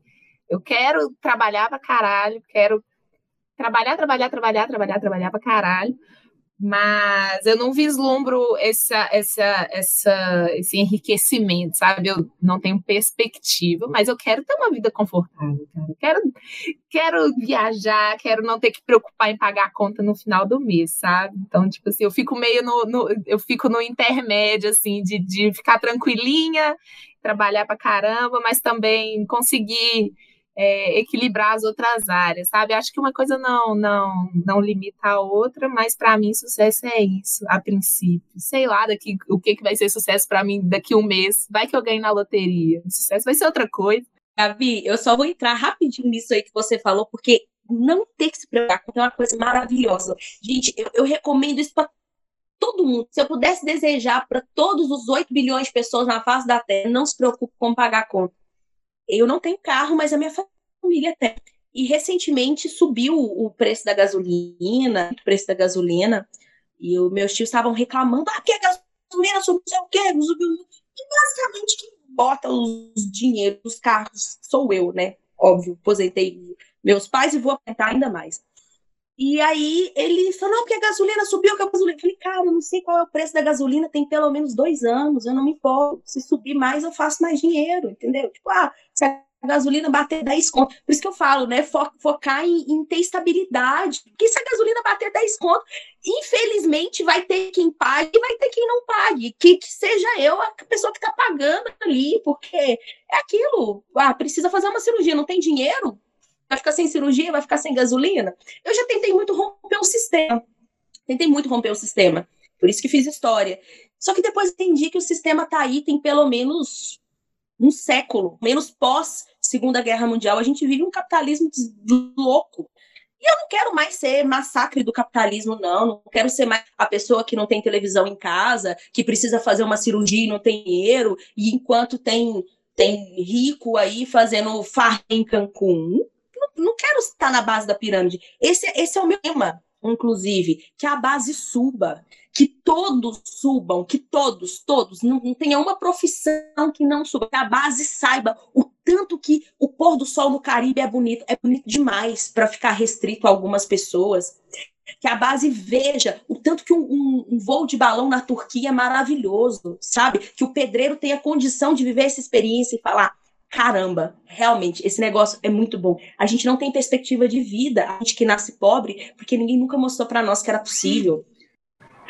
É, eu acho que com essa a gente encerra esse, esse, esse grande episódio em que a gente trouxe duas pessoas que são completamente diferentes e completamente iguais, que fazem sucesso aonde pisam, faz sucesso na internet, faz sucesso no curso, faz sucesso mano paiol na porta da taberna, faz sucesso tirando cartas, enfim, eu acho que é sobre isso. Eu acho que a mensagem está passada, que a gente consiga, né, Gabi, fazer o sucesso que os dois fazem, independente aonde. Se for para comprar um pão na padaria, que a gente tem esse sucesso. Se for para fazer uma viagem no Caribe, que a gente tem esse mesmo sucesso. E assim, estou muito feliz de conseguir escutar os dois lados e de conseguir entender que, que Divinópolis está muito bem representado em vários âmbitos, Minas Gerais está muito bem representado. Tô, tô feliz demais. Então, assim, obrigado, gente. Gabi, feliz. Eu tô entrando, no, tô entrando no carro agora, porque eu vou bater lá na taberna. Não quero nem saber. Eu quero. Ô, Amaral, se não tiver brioche de leite ninho, cara, vou ficar triste. Gabi, eu vou fazer um combinado. Não vem, não, Bobo. Não, não vem, não, porque a taberna funciona. Então, a, a taberna funciona. É o seguinte: aqui é só de segunda a sexta. E ela funciona na hora que abre até a hora que fecha, sabe? Antes de abrir e depois fechar, não funciona, não. Então, assim, final de semana. Sem chance. Nem, nem deu. Se eu falar, vai abrir, eu não vou abrir. Não nem, nem uma marmitinha para levar na viagem. Nem um delivery, nem um nada. Nada, nem um... nada. nada. Isso para mim é sucesso, sabe? Tá, então ótimo, então. E então, eu, e eu quero ainda. Eu, eu quero chegar um dia e trabalhar só de terça a quinta. Ó, eu, sou, eu sou eu sou time Amaral. Eu quero chegar um dia de não trabalhar nem de terça a quinta. Eu quero chegar um dia não trabalhar. Segunda e folgar o resto da semana. É isso que eu quero para mim, Gabi. Ó, prometo que quando eu for para Divinópolis, eu tento dar a sorte de encontrar a taberna do Amaral aberta para comprar um brioche e trazer para Belo Horizonte para você. Prometo. Por favor, amigo, me empodere desta forma. Gente, muito obrigada. Foi muito bom conhecer um pouco mais sobre vocês. Adorei a conversa. Acho que a gente constrói pontes assim, conhecendo pessoas com diferentes perspectivas de vida. E para mim foi muito valioso. E acho que vai ser muito valioso para as pessoas que vão escutar. Agradeço demais a disponibilidade de vocês e A gente se vê na próxima conversa fiada, gente. Beijão. Gente, um beijo. E pra gente terminar, deixar a rede social de vocês dois aí, pra quem tá escutando, seguir vocês. Ué, eu posso falar aqui? Ué, ah, eu fico agradecido pelo espaço, pela oportunidade de estar aqui, de conversar com vocês. As minhas redes sociais é amaralmaral. Instagram, YouTube, TikTok também. Tô lá, TikTok, mas é daquele jeito, pô. Mas os principais é o Instagram e o YouTube. É Amaral Maral. Meu Instagram é arroba Nayara Marit, com T no final, T-A-R-O-T. Mas eu vou mudar esse arroba em breve. Então digita lá, hashtag do Tarote, que você vai me encontrar em algum aí, vai encontrar algum post do meu feed. Mas agora é a arroba Yara Maria Tarô.